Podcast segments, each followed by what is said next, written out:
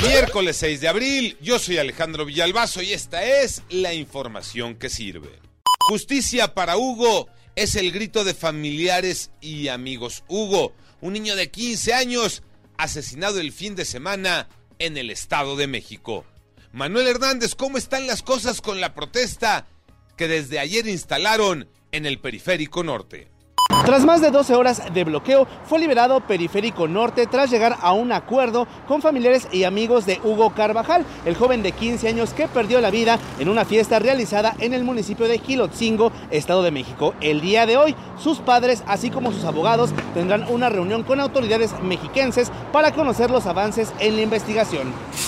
COVID-19 los números, Iñaki Manero. Gracias, Alex. Según los números oficiales de la Secretaría de Salud, en 24 horas se registraron 83 personas fallecidas más. El total de muertes alcanzó 323.318 casos. Los contagios aumentaron 4.223. El número total llega a 5.671.144 casos positivos. Y hay de errores a errores. Resulta que el INSABI olvidó recoger 185 ventiladores que compraron en la Según la cuenta pública de 2020, el INSABI compró 700 ventiladores, recibió 515 y los 185 los dejaron olvidados en la aduana de Manzanillo, en Colima. ¿Olvidados? A seguirse cuidando y a vacunarse.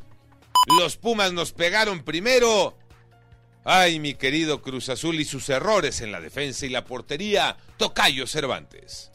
Anoche en el Estadio Olímpico Universitario, los Pumas sacaron ventaja en la semifinal de ida de la Liga de Campeones de CONCACAF tras vencer dos goles por uno a Cruz Azul, par de anotaciones de Juan Ignacio Dineno.